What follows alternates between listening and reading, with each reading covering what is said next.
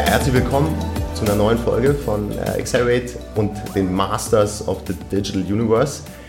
Ich habe heute die große Freude, äh, mit einem absoluten Social Media und E-Commerce Experten äh, etwas zu schwadronieren über was da draußen so los ist und äh, wie sich äh, die Landschaft verändert und was das bedeutet für Consumer Brands, für Retailer. Ähm, Würde mich freuen, wenn ihr hier jetzt dran bleibt und zuhört. Ähm, es geht heute vor allem darum, einmal zu diskutieren, ähm, wie sich das E-Commerce-Umfeld verändert und unserer Ansicht nach verändert es sich äh, ziemlich radikal. Äh, Tulam hatte auch ganz klare Meinungen. Und äh, ja, jetzt möchte ich aber einmal gerne, dass sich Tulam einmal selber vorstellt. Äh, für äh, jeden, der ihn noch nicht kennt, er ist absoluter Social Media und E-Commerce-Experte und Nachbar von mir in Greffelfing. Genau. Also vielen Dank für die Einladung zum Podcast. Also ich beschäftige mich eben mit Social Media und E-Commerce-Trends, vor allem eben auch aus den USA und eben aus China und frage mich natürlich immer, was das natürlich für die Landschaft eben hier in Europa und in Deutschland bedeutet. Auf der einen Seite ist es ja immer schlecht, dass wir immer so ein bisschen hinten dran sind. Auf der anderen Seite wieder sehr, sehr dankbar, weil die Händler oder auch die Zuhörer des Podcasts, die Brands, sich dann eigentlich immer sehr gut anschauen können, was in den USA und in China gerade passiert und dann eigentlich so zwei, drei Jahre Vorlaufzeit haben, um sich darauf einzustellen. Aber leider ist es dann so, dass die meisten dann trotzdem viele aktuelle Trends eben verschlafen und ähm, genau, ich habe selbst eben früher auch im E-Commerce-Umfeld dann eben auch Companies gegründet, habe äh, bei Pro7 Sat1 im Venture-Bereich gearbeitet, auch mit Rocket Internet ein E-Commerce-Startup gegründet.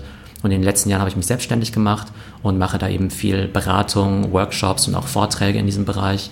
Und ähm, genau, mache nebenbei auch noch gern Social Media. Man muss ja eben auch selbst ähm, sozusagen das praktizieren, worüber man so spricht. Das bedeutet, ich mache relativ viel LinkedIn, äh, poste da eigentlich täglich Videos über aktuelle Trends aus der digitalen Welt und habe zusätzlich eben auch noch meinen eigenen Podcast. Toll, ja, also ich glaube, vielen, äh, vielen äh, wirst du schon bekannt sein, von, vor allem äh, aus dem, aus dem LinkedIn-Umfeld und aus dem Social-Media-Umfeld. Und jetzt ist es ja so, du hast ja gerade schon gesagt, viele verschlafen die Trends.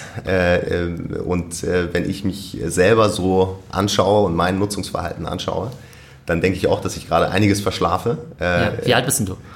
Ich bin jetzt äh, knackige äh, 39. Ja? 39, ich muss gerade mal überlegen, ob du dann noch als Millennial durchgehst. Also ich bin ja 37 und ich glaube, ich bin noch so mit einer der Ältesten, äh, die sich noch so bezeichnen dürfen. Also so ganz hart an der Grenze, würde ich mal sagen. Ja, äh, schön, wenn ich noch genau an der Grenze bin. Ich, ich glaube, äh, bei vielen Themen denke ich wirklich, dass äh, auch ich schon ziemlich weit weg bin.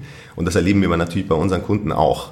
Ähm, hier siehst du das allgemein wie verändern sich da die Wahrnehmungen auch über die unterschiedlichen Generationen?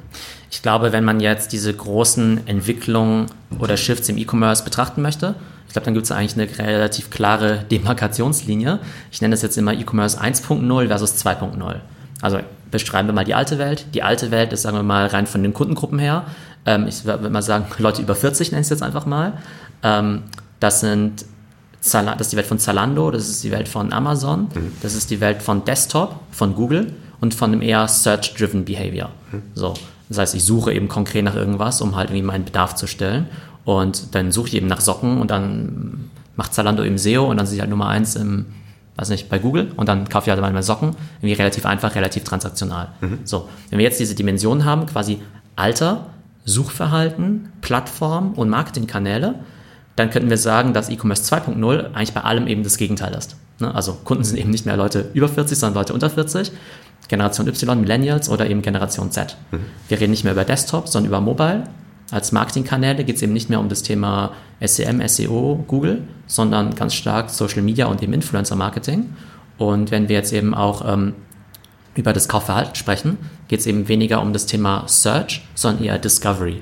Mhm. Das heißt, da kann man eben wirklich ganz schön immer sagen, okay, äh, Search bedeutet ja wirklich Bedarfs, äh, Bedarfskäufe und das andere ist eben eher so Inspiration. Mhm. Und dadurch verändert sich natürlich auch wieder das, die Marke, der Marketingmix total, weil klar, bei Search muss ich natürlich auf Suchmaschinen setzen, logischerweise. Und bei Discovery, da kann ich natürlich mit irgendwie hässlichen Textanzeigen natürlich keinen Blumentopf gewinnen. Und da muss ich natürlich ganz stark eben auf äh, Inspiration, eben auf Content setzen. Ja. Und das Spannende ist eben wirklich, dass halt entlang jeder Dimension Klar ist immer noch alles digital, ist immer noch alles E-Commerce, aber entlang jeder dieser einzelnen Dimensionen muss man quasi heutzutage immer das Gegenteil machen von dem, was man bei E-Commerce 1.0 machen musste.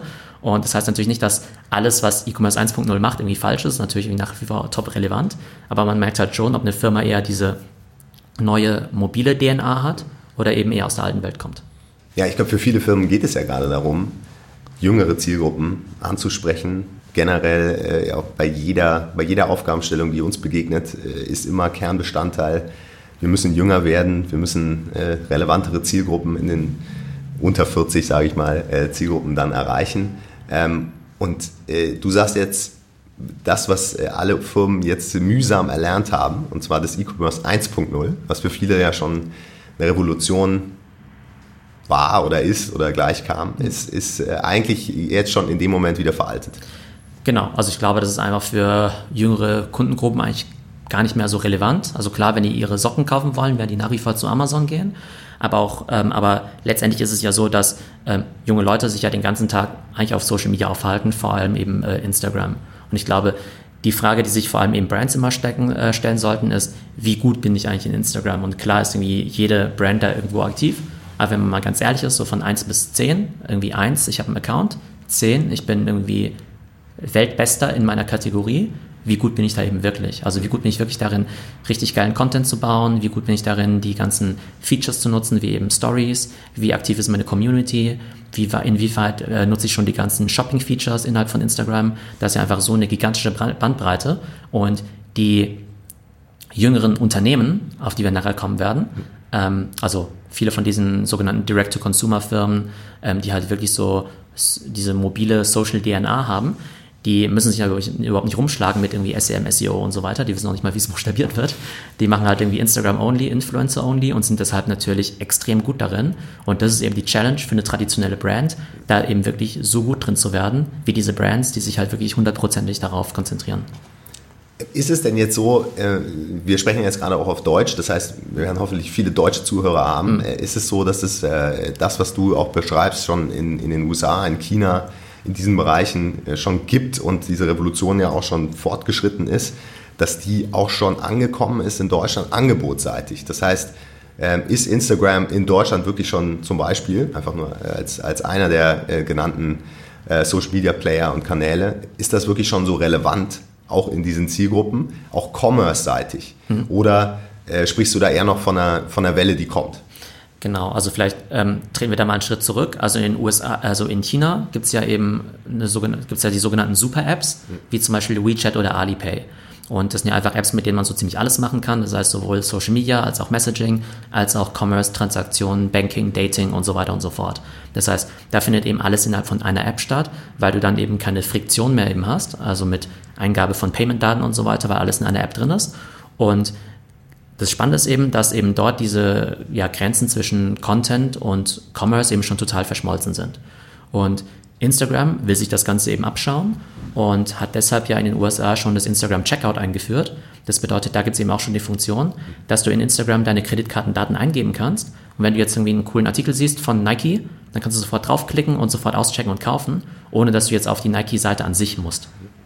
Und das ist natürlich schon top, weil du dann eben die direkte Kombination hast aus, hey, ich habe irgendwie ein cooles Bild gesehen, ein neues Produkt entdeckt, ich habe quasi diese Discovery eben gemacht, aber dann habe ich eben nicht diesen Medienbruch wie früher. Also früher war es ja so, ich habe in der Zeitschrift irgendwas gesehen, ja scheiße, wie kaufe ich das Ding jetzt eigentlich? Jetzt muss ich in so einen Laden laufen oder ich sehe irgendwas in der TV-Werbung und dann muss ich eben auf eine extra Webseite gehen. Das ist ja ein totaler Medienbruch. Und wenn du jetzt wirklich sagen könntest, okay, ich sehe auf Instagram was und kann irgendwie mit drei, weiß nicht, drei Tabs irgendwas kaufen, das wäre dann natürlich eine ziemliche Revolution.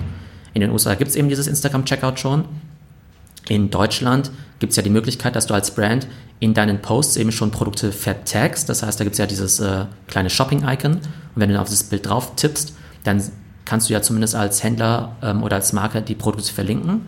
Aber dann wirst du halt immer noch ähm, auf einen externen Shop weitergeleitet innerhalb der Instagram-App. Das heißt, du hast schon ein bisschen mehr Friktion drin, weil du dann natürlich immer noch deine Payment-Daten eben eingeben musst. Klar. Aber klar ist, dass dieses Instagram-Checkout dann irgendwann auch nach Deutschland kommen wird und dass eben diese ja, Grenze zwischen Content und Commerce eben noch weiter verschmelzen wird. Also wir sind auf jeden Fall auf einem guten Weg. Ja, das, was du dann genannt hattest, äh, und zwar den, den stärkeren Fokus auf Discovery, ja. der wird ja dann in diesen, sagen wir mal, verschmelzenden Welten und der tatsächlichen Ankunft von Social Commerce, so klingt das zumindest für mich, ähm, äh, wird, ja, wird ja auch entfallen. Das heißt, äh, ich mache eine Discovery und bin sofort impulsgesteuert bei der Transaktion. Ich habe also nicht mehr den klassischen Funnel-Ansatz, dass ich erstmal angewärmt werden muss, äh, mich dann irgendwo in einen Preis- und Produktvergleich begebe, bis ich dann auf den relevanten Marktplatz oder Shop komme, um, um eine Entscheidung zu treffen. Das ist ja die Funnel-Denke, die im E-Commerce 1.0, so wie du das nennst, ja. eigentlich überall jetzt angekommen ist äh, und äh, wonach auch Teams aufgebaut sind ja. und, und Marketingbudgets ausgegeben werden. Aus meiner Sicht kannst du eigentlich in dieser 1.0-Welt eigentlich eh überhaupt nicht überleben. Also du hast halt ziemlich gute Wettbewerber wie Zalando oder wie Amazon. Ähm, Zalando ist ziemlich gut im Online-Marketing, mhm. ähm, Amazon ist ziemlich gut in allem. Äh, und da wird es halt irgendwie ziemlich schwierig sein, diesen Preiskampf eigentlich zu gewinnen. Und deshalb ist es ja auch so, dass diese Direct-to-Consumer-Firmen, also vielleicht nur mal kurz auszuholen, also Direct-to-Consumer ist ja eben so eine Welle, die in den letzten, ja, so fünf Jahren, sag ich mal, stärker aufgekommen ist in den USA. Und da gibt es ja eben starke Player wie zum Beispiel Warby Parker, die ja eben diese Designerbrillen herstellen. Da gibt es Away Travel, die eben Koffer machen, so ähnlich wie, ich sage immer Remover in cool mhm. oder Remover für äh, Generation Y. Ähm, oder Schuhe wie Allbirds, Casper Matratzen und so weiter. Mhm. Das sind alles Firmen, die irgendwie um die fünf Jahre alt sind, alle jetzt schon mit über einer Milliarde bewertet, also alle in diesem Unicorn-Segment. Mhm. Und die haben eben alle gemeinsam, dass sie eben wirklich nur direkt verkaufen. Das heißt, die gehen überhaupt nicht über Marktplätze, mhm. gehen auch nicht über Amazon, gehen nicht über Zalando, sondern verkaufen nur über ihre eigenen Kanäle und haben sich eigentlich die Reichweite vor allem über Content und Social Media eben aufgebaut. Und das ist eben ein ganz spannender Ansatz, weil sie eben dadurch wirklich starke Brands eben kreieren und sie dann so ein bisschen aus der Vergleichbarkeit dann eben rauskommen. Mhm. Das heißt, da gibt es dann keinen Preisvergleich, ob es die Brille, ob es die irgendwo billiger gibt oder so weiter. Ähm, die gibt es dann halt eben nur direkt bei der Brand und die Leute sind dann ja auch Fans von der Brand. Also, und das ist ja insofern ja auch nicht neu, weil wir sind ja auch Fans von irgendwelchen Brands wie ja. Apple, Nike und so weiter. Und das Problem ist ja nur, wenn du jetzt eben eine Marke bist, aber eigentlich ein krasses Substitut bist. Also wenn den Leuten jetzt irgendwann egal ist, ob sie jetzt irgendwie, ähm, weiß nicht, Essex-Schuhe kaufen oder Reebok und so weiter, weil das halt keine starke Marke ist und dann gehst du natürlich nach dem Preis. Und genauso muss eben eine Brand sich heutzutage überlegen, wie kann ich eine starke Brand über Social aufbauen, dass die Leute halt wirklich Fans von mir sind und dann eigentlich auch nur diese eine Marke in Frage kommt für mich, ähm, anstatt dass sie jetzt mit irgendeinem Preisvergleich dann eben anfangen. Und diese Direct-to-Consumer-Brands haben einerseits eine starke Followership, aber greift natürlich auch die komplette Marge eben ab, mhm. weil sie eben nicht mehr an irgendwelche Zwischenhändler verkaufen wollen. Und der Sales Pitch von so einem Warby Parker ist eben, hey, ähm, ich kann dir eine Designerbrille verkaufen für 99 Dollar und eine vergleichbare mit einem vergleichbaren Design würde jetzt irgendwie, keine Ahnung, im Brillengeschäft irgendwie 500 Dollar kosten und dann steht da irgendwie Tom Ford oder sowas drauf. Und eigentlich sind wir aber mindestens genauso gut und für die Zielgruppe sogar viel cooler und eben auch noch viel günstiger. Also ich, die, die Beispiele finde ich natürlich total relevant und on the point. Ähm, sind natürlich jetzt auch alles mehr oder weniger Single Products äh, oder Single Product Line Beispiele. Ja, das heißt, äh, sehr, sehr spitz ähm, und, und sehr, sehr klar geschnitten in, in, im, im Sinne der Value Proposition und auch der Zielgruppe, ja. die man angeht. Wir machen ja auch ganz, ganz viele Due Diligence Prozesse und es kommen immer mehr Targets auf den Markt, die den anderen Weg gegangen sind. Also die jetzt mal klassisch über E-Commerce 1.0 eine große Markenbekanntheit aufgebaut haben witzigerweise. Das ist ja eigentlich immer äh, etwas, was, was äh, dem widersprochen wird, dass das gelingt über, äh, über, über das E-Commerce 1.0 äh, Thema oder über den E-Commerce 1.0 Weg. Ähm, und die äh, mit einem breiteren Produktportfolio ähm, gerade deswegen auch über Marktplätze sehr, sehr stark gewachsen sind. Also die über Amazon, über eBay mhm. äh, die Marke aufgebaut haben, eigentlich am Point of Sale gelernt haben, wie man am besten verkauft und äh, dann auch den Shift geschafft haben, eine Marke aufzubauen und Leute in einem Zweitkauf, Drittkauf dann auch dem, auf den eigenen Webshop zu bringen. Ja? Mhm, ja. Ich, jetzt, würde ich, jetzt würde ich einfach mal sagen, oder meine Hypothese wäre, die Kombination wäre natürlich genial. Ja? Also das heißt, ich, ich, ich leverage in irgendeiner Form die Millionen, Milliarden Kunden auf Marktplätzen. Ich muss mich gar nicht darum kümmern. Ich versuche einfach ins Relevant Set zu kommen, in der Search-Phase, klar. Äh, und wenn es mir da gelingt, transaktional und äh, aus einer Qualitätsperspektive gute Bewertungen zu bekommen, schaue ich dann, dass ich natürlich die Marke auch auflade, auch noch mehr über E-Commerce 2.0, also über Social Media im Upper Funnel Bereich und kriege so wahrscheinlich Google komplett Umgang. Genau, also ich meine, letztendlich ist es ja so, dass ähm, jede Brand ja irgendeine Art von Customer Acquisition Kanal braucht. Und letztendlich ist ja immer nur die Frage, wo kriegt die Kunden her, zu welchem Preis. Ja. Und jetzt könntest du auch sagen, okay, im Prinzip ist es eigentlich wurscht, ob die jetzt über Google kommen, über Marktplätze, so gesehen kannst du auch Amazon als Custom Acquisition Kanal betrachten, mhm. wenn die dann in der Folge dann direkt zu mir kämen. Mhm. Ähm, Social Media und Influencer Marketing ist ja auch nicht wirklich umsonst, ja? ja. Das heißt, so gesehen ja auch einfach Custom Acquisition Kanäle. Das heißt, klar, du musst natürlich immer schauen, wo, ähm, genau, wo du deine Kunden eben erreichen kannst. Mhm.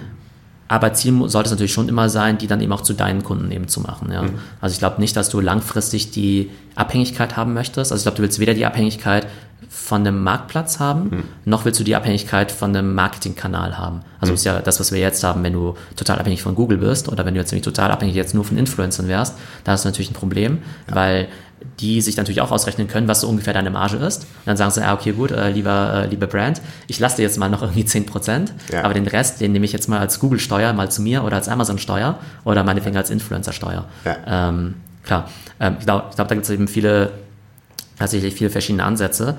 Ich glaube, der Unterschied ist aber letztendlich genau, oder die Frage muss eben sein, kann ich mich wirklich als Brand dann eben auch aufbauen? Also ist es mhm. wirklich was, was die Leute dann eben cool finden, wo die Leute dahinter stehen, wo die Leute eben auch so eine Story eben hinter dieser Marke ähm, sehen und eben auch wiedererzählen können. Und diese Art von Storytelling, die funktioniert natürlich über Content eben sehr gut. Also äh, Casper, äh, die fluten ja zum Beispiel alle Podcasts hm. und ähm, dann erzählen die Podcast-Gastgeber, äh, ich weiß nicht, ob du auch noch Casper hier irgendwann als äh, Ja, die Matratze kommt noch. Sponsor irgendwann drin hast, genau. Aber da ist ja so, dass die dann ja immer, weiß nicht, minutenlang erzählen, Mensch, die Casper-Matratze ist irgendwie so toll und die kommt irgendwie in einer Box nach Hause geliefert und 100 Tage Probeschlafen von NASA-Wissenschaftlern entwickelt und so weiter und so fort. Aber diese Story, die habe ich in meinem Leben bestimmt schon ungelogen 500 Mal gehört, drei Minuten lang. Das heißt, ich habe mir in meinem Leben 1500 Minuten lang schon Casper Matratzenwerbung und Storytelling angehört.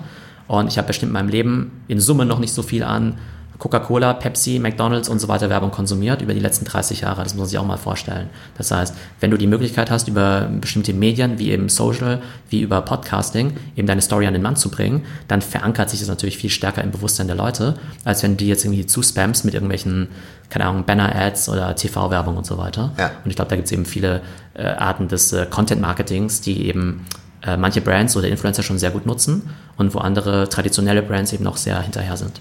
Schläfst du denn auf einer oder noch ähm, nicht? Ähm, tatsächlich hatte ich mal eine, aber die war mir ein bisschen äh, zu weich, weil ich gerne harte Matratzen nehme. Aber vom Customer Service und so weiter war alles super. Okay. Ja, jetzt, also ich, ich glaube so aus einer, äh, ähm, aus einer, äh, aus der Perspektive, ich baue eine neue Company heute auf mhm. oder ich versuche jetzt eine Brand zu entwickeln. Ja. Ähm, das ist schon mal meiner Ansicht nach super Ratschläge ja, äh, und, und eine super Guideline. Jetzt haben äh, vor allem wir bei Accelerate das natürlich häufig mit, mit Unternehmen zu tun, die schon eine meist auch global bekannte Brand haben oder eben ein riesen Retail-Netzwerk und unterschiedlichste Marken vertreiben. Ähm, da stellt sich uns natürlich immer meistens äh, am meisten die Frage, wie viel Shift ist gesund mhm. ja, und, und wie, wie geht man diesen Shift am besten an? Weil aus unserer Perspektive ist natürlich häufig damit ein Riesenshift im Mindset verbunden. Wenn ich ein äh, Unternehmen wie Casper aufbaue und, und das als Credo aus einer Vertriebsstrategie von Tag 1 versuche zu verfolgen, dann ist es auch klar, dass ich danach einstelle, dass ich danach messe, dass ich danach alles ausrichte. Wenn ich aber ein Unternehmen habe, was zum Beispiel komplett am Wholesale-Modell hängt äh, und ich jetzt langsam in die Richtung Direct-to-Consumer bringen möchte, dann ist natürlich die Frage, wie fange ich damit an? Ja, welche, vielleicht auch welche Sortimente oder äh, Teile des Sortiments nehme ich vielleicht als erstes. Ja, welche sind zielgruppenrelevant, die ja. dann wiederum über diese Kanäle überhaupt gut funktionieren, ja, unter genau. 40. Ja. Ähm, da hast du sicherlich auch schon Erfahrungen gesammelt, da würde ich mich gerne nochmal mit dir äh, drüber austauschen. Klar, das äh, Was sind so deine Erfahrungen? Wie geht man da am besten vor? Ja? Das ist natürlich äh, richtig, dass ähm, für eine neue Brand, die können natürlich auf der grünen Wiese anfangen und können eben alles für die nächsten fünf bis zehn Jahre langsam mal aufbauen und optimieren. Und aus meiner Sicht ist der Innovationszyklus, also ich würde eigentlich immer in Fünfjahreszyklen denken. Das heißt, alles, was du heute anfängst, sollte auf die nächsten fünf Jahre optimiert sein. Mhm. Und dann musst du dich darauf einstellen, dass du dich wieder komplett neu erfinden musst. Mhm. Das heißt, selbst wenn ein Away Travel heute aus heutiger Sicht alles perfekt macht, müssen sie sich auch darauf einstellen, dass sie in fünf Jahren wieder ein ganz anderes Geschäftsmodell fahren müssten. Mhm. Und damit haben natürlich viele traditionelle Brands ein Problem, weil die halt seit zig Jahren eigentlich das Gleiche machen und jetzt gar nicht so in diesen fünf Jahreszyklen denken können. Ähm, einmal vom Mindset her, aber auch rein praktisch, weil die haben halt, keine Ahnung, vielleicht x Ladengeschäfte, x Partner oder eine Wholesale-Struktur. Ja.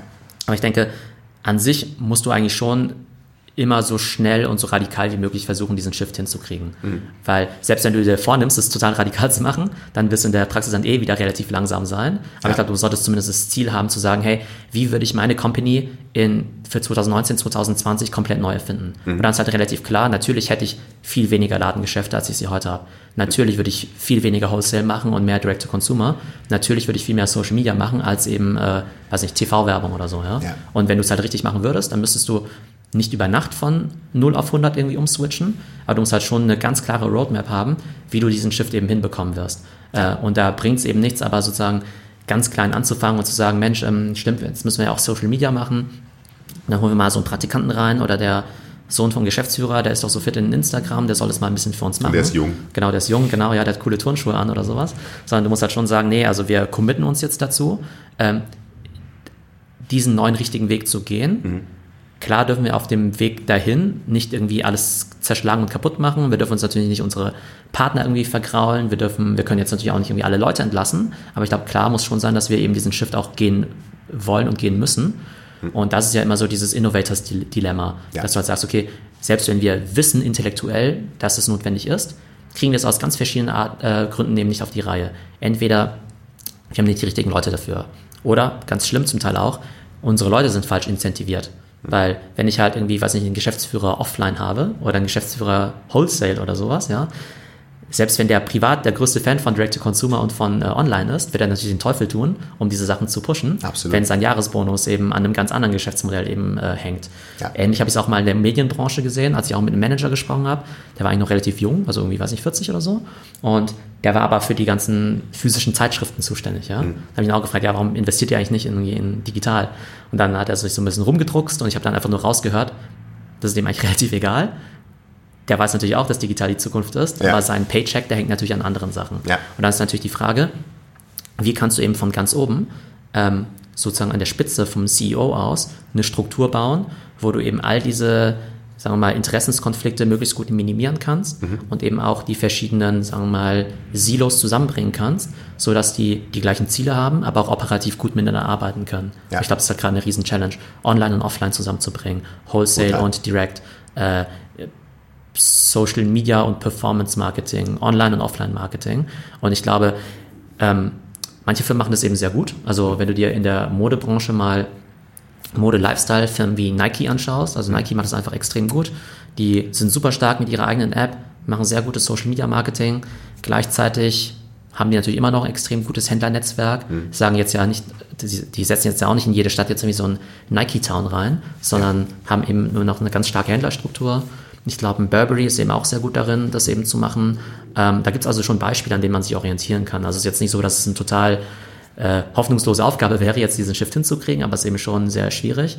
Und man muss natürlich die an der Spitze die richtige Vision haben und dann drunter natürlich auch die richtigen Leute dafür einstellen. Ja. Also ich meine, passt ja alles unter das Thema Vertikalisierung. Ähm, ich glaube, auch Retailer machen sich natürlich die gleichen Gedanken. Mhm. Ich glaube, das ist ein Trend, den wir natürlich auch sehr stark sehen, dass es kaum mehr einen Retailer gibt, der nicht ein Eigenmarkenportfolio hat, was äh, fast schon 40, 50 Prozent des eigenen Umsatzes ausmacht. Mhm. Das heißt, der Druck auf Consumer Brands, äh, diesen Schritt zu gehen, der ist ja, der ist ja äh, unglaublich groß. Gleichzeitig sehen wir aber natürlich diese ganzen Roadblocks und ich glaube, wir sind ja alles Menschen. Wenn, ja. wenn, man uns jetzt beibringen würde, sich nicht mehr morgens die Zähne zu putzen, sondern nachts, dann brauchen wir da auch ein paar Wochen und Monate wahrscheinlich, um uns dran zu gewöhnen. Ähm, äh, aus, unserer, aus unserer Erfahrung ist es manchmal total hilfreich zu sagen, wir nehmen uns einen neuen Markt ja. äh, und schauen, dass wir auf diesem neuen Markt, wo wir vielleicht auch noch gar nicht die etablierten Vertriebsstrukturen, die etablierten Organisationsstrukturen haben, das einfach mal neu probieren. Mhm. Ja, also ich glaube, das ist, äh, das ist etwas, was natürlich viele versuchen im Sinne von Pilotansatz, ja. äh, Proof of Concept Klar. oder eben mhm. einfach ein neues Venture. Ja. ja? Äh, aber auch da gilt natürlich, man muss all in gehen äh, und man muss natürlich äh, gleichzeitig genau wissen, dass man äh, lernt, dass man Zeit braucht und äh, dass es Rückschläge geben wird.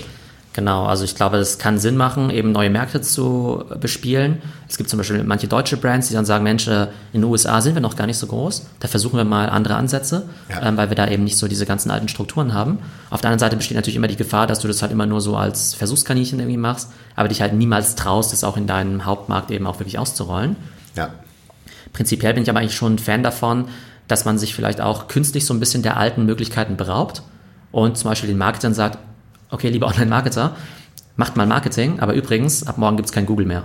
Hm. So, was macht ihr jetzt? Ja, jetzt habt ihr einfach nicht mehr die Möglichkeit, bequem auf eure alten Strategien zurückzugreifen, sondern müsst jetzt euch jetzt halt mit dem Thema Social auseinandersetzen. Und da könnt ihr so viel meckern, wie ihr wollt, von wegen, ach Mensch, ich weiß ja nicht, wie viel das bringt und was sind eigentlich gute Follower und wie mache ich jetzt eigentlich den Social Media Conversion Funnel und so weiter und so fort. Und im Augenblick müssen sie sich ja nicht damit auseinandersetzen, weil sie dann einfach sagen können, ja, mache ich halt noch mehr Google Ads. Aber wenn du es halt machen musst, dann kriegst du es halt auch hin und dann löst du halt auch das Problem. Ja. Und das ist ja das, was diese vielen äh, neueren Brands, diese Direct-to-Consumer-Brands, die müssen es ja zwangsläufig auch machen, weil dann hast du halt irgendwie nur eine Matratze im Sortiment und nicht irgendwie 10.000. Also macht es logischerweise jetzt keinen Sinn, auf generische Keywords in Google auf Matratze zu bieten, sondern musst du ja irgendwie einen anderen Ansatz fahren. Das Absolut. heißt, ähm, und deshalb werden die aber auch kreativ und erfinden dann eben ähm, auch neue Marketingansätze. Und ich glaube, da sieht man dann eben schon, dass die da einfach weiter fortgeschritten sind. Ja, ich, ich glaube auch die Fokussierung auf einzelne Sortimente oder auf Teile des Sortiments hilft schon mal brutal.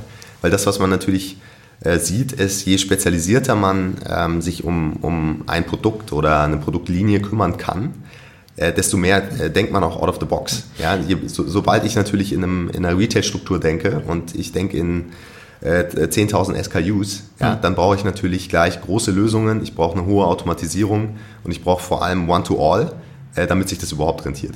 Ich glaube, das Spannende ist, dass es zwei Arten von Fokussierung gibt. Es gibt die Fokussierung auf eine Produktgruppe oder eine Fokussierung auf eine Zielgruppe.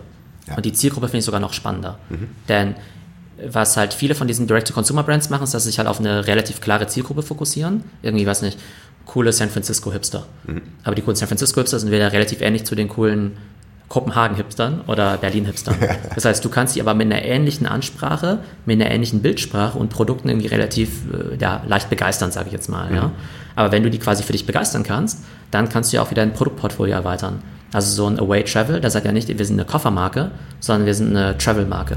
Also bauen sie ganz viel Content rund um das Thema Travel, aber verkaufen die jetzt eben auch, weiß nicht, jetzt irgendwie Taschen zum Beispiel dazu. Ne? Mhm. Oder ein Casper, der verkauft jetzt irgendwie neben Matratzen jetzt irgendwie auch äh, Bettdecken oder Nachttischlampen, weil sie ja. eben nicht die Matratzenmarke sind, sondern die Sleep-Marke. Das heißt, die nehmen sich halt eine Kategorie raus, mhm. aber dann auch wieder eine bestimmte Zielgruppe. Und das Ding ist ja, nehmen wir an, ich würde jetzt irgendwie ein Produkt auf den Markt werfen, sagen wir mal eine Matratze meinetwegen, dann muss das Marketing ja schon ganz anders sein, ob ich jetzt sage, ja, meine Zielgruppe ist irgendwie, weiß nicht, der Berliner Startup-Gründer oder der Schalke 04-Fan irgendwie aus dem Ruhrpott oder sowas, ja, die sind ja, haben ja sehr unterschiedliche Lebenswelten, konsumieren ganz andere Medienkanäle haben ganz unterschiedliche Zahlungsbereitschaften, finden andere Sachen cool, folgen anderen Influencern. Mhm. Und dann ist ja klar, dass wenn ich jetzt irgendwie mit so einer generischen Kampagne beide erreichen möchte, das natürlich mega Streuverluste gibt. Ja? ja. Das heißt, entweder sage ich halt, okay, ich fahre sehr unterschiedliche Kampagnen, irgendwie mit ganz klaren Targetings, ganz klaren Personas, unterschiedlichen Creatives, auch auf Social. Da ist es schöner ja, dass ich eben solche verschiedenen Creatives fahren kann. Oder du sagst einfach, ähm, nee, also ich werde jetzt die geilste Marke für Leute aus dem Ruhrpott, die Schalke, die Schalke-Fans sind. Aber ja. wenn ich die erreichen kann, verkaufe ich denen Matratzen, Grills, Urlaube und so weiter und so fort, weil ja. ich eben deren Lebenswert eben am besten verstanden habe. Ja. Und weil die vielleicht mit den, was nicht, Schickimicki-Influencern aus äh, München irgendwie nichts anfangen können, aber dafür was mit dem ehrlichen Influencer aus Recklinghausen, sag ich jetzt mal über, übertrieben. Aber ich glaube, das ist halt so dieses Ding, was sich jetzt stark geändert hat, dass die Zielgruppen sehr stark in solchen Subkulturen leben, irgendwie, weiß nicht, äh, Gamer, vegane Leute, Minimalisten und so weiter und so fort. Jeder hat seine eigene Subkultur. Deshalb gibt es ja auch Nischen-Podcasts und Nischen-Influencer und so weiter und so fort. Und die musst du halt gut erreichen können. Und ich vergleiche das mal ein bisschen mit Restaurants. Also wenn du jetzt zum Beispiel in so ein, weiß nicht, cooles Restaurant reingehst, ja, also was halt cool sein möchte, und dann steht da irgendwie die Pepsi-Cola auf dem Tisch, dann sagst du auch sofort, okay, da stimmt ja irgendwas nicht, ja, das ist irgendwie nicht, nicht, nicht stimmig irgendwie, ja. Und all diese Arten der Differenzierung, die hast du halt logischerweise jetzt auf einem Amazon, auf so einem Zalando nicht, weil du da nicht so viel von deiner Marke zeigen kannst. Ja. Und diese Lebenswelt, die du da verkörpern möchtest, auch für den Kunden, die ja auch ähm, so aspirational sein soll, die kannst du eben über Content sehr gut vermitteln. Ja. Also ich, ich glaube, den, den Punkt aus der Consumer Brand, der ist total verstanden. Auch aus einer Zielgruppenperspektive eben vielleicht auch spezifische äh, Marktplätze aufzubauen, äh, der entsteht daraus natürlich auch. Ja. Äh, das heißt, dem Schalke-Fan äh, oder war es jetzt der Borussia Dortmund-Fan, ich weiß nicht mehr genau, der, dem Fan alles zu verkaufen, das sind, das sind ja eigentlich die Ansätze, die äh, immer mehr spezialisierte Marktplätze auch wirklich äh, tatsächlich fahren äh, und somit ja auch riesen Erfolg haben, äh, wenn die Nische quasi passt und Ja. groß genug ist. Mhm. ne? Genau. Ja. Ähm, was äh, fällt dir zum Thema Marktplätze äh, spontan noch der ein oder andere spezialisierte Marktplatz ein, den du, den du da verorten würdest? Also was ich eben ganz spannend finde, sind jetzt diese Marktplätze, die in Richtung ähm, Second-Hand-Fashion gehen oder eben auch äh, Sneaker zum Beispiel. Also in den USA ist ja ähm, das ganze Thema ja, Sneaker ja einfach ein Riesenbusiness, weil dann die Limited Edition Jordans oder Yeezys und so weiter rauskommen oder auch im Bereich Streetwear, äh, Streetwear mit Supreme zum Beispiel. Da sind die Sachen ja immer sofort ausverkauft und ähm, sind dann irgendwie drei Minuten später irgendwie für das Doppelte dann wieder auf dem Marktplatz eben erhältlich. Und da gibt es eben zwei große Marktplätze. Der eine heißt eben Stocks, also Stock mit dem X am Ende. Ähm, und dann eben noch Goat. Und äh, die sind jetzt auch schon mit über einer Milliarde bewertet. Und da wird dann quasi eben sichergestellt, also da findest du halt diese ganzen Supreme-Klamotten und so weiter. Aber der Marktplatz stellt eben auch sicher, dass es eben auch keine Fakes sind. Ja. Weil das ist ja das große Problem jetzt bei eBay, dass sich da niemand traut, drüber zu verkaufen oder auch zu kaufen, weil du immer Angst vor Fakes hast. Und jetzt gibt es halt eben spezialisierte Marktplätze, wie zum Beispiel Stocks, aber auch zum Beispiel ähm, The Real Real, was ja quasi so ein Second-Hand-Ding für Luxusmode ist, wo du dann Ja. irgendwie Hermes und äh, Louis Vuitton-Taschen eben kaufen kannst. Und die haben eben wirklich sich auf diese Produktgruppen spezialisiert, haben dann eben auch so die entsprechenden Käufer- und Verkäufergruppen eben auf ihren Marktplatz eben gebracht, erfolgreich, und übernehmen eben auch diese, möglich ähm, diese Funktion der ja, Verifizierung, dass es eben auch echte Produkte sind. Und Ja. das finde ich eben extrem spannend, weil du dadurch halt weil du beim äh, Thema Secondhand-Fashion zum Beispiel, das wächst ja gerade extrem stark. Also da gibt es ja irgendwie so Zahlen, dass jetzt irgendwie in fünf Jahren Secondhand-Fashion eben schon größer sein wird als Fast-Fashion. Also wird schon größer sein als äh, Zara, H&M und Uniqlo eben zusammen.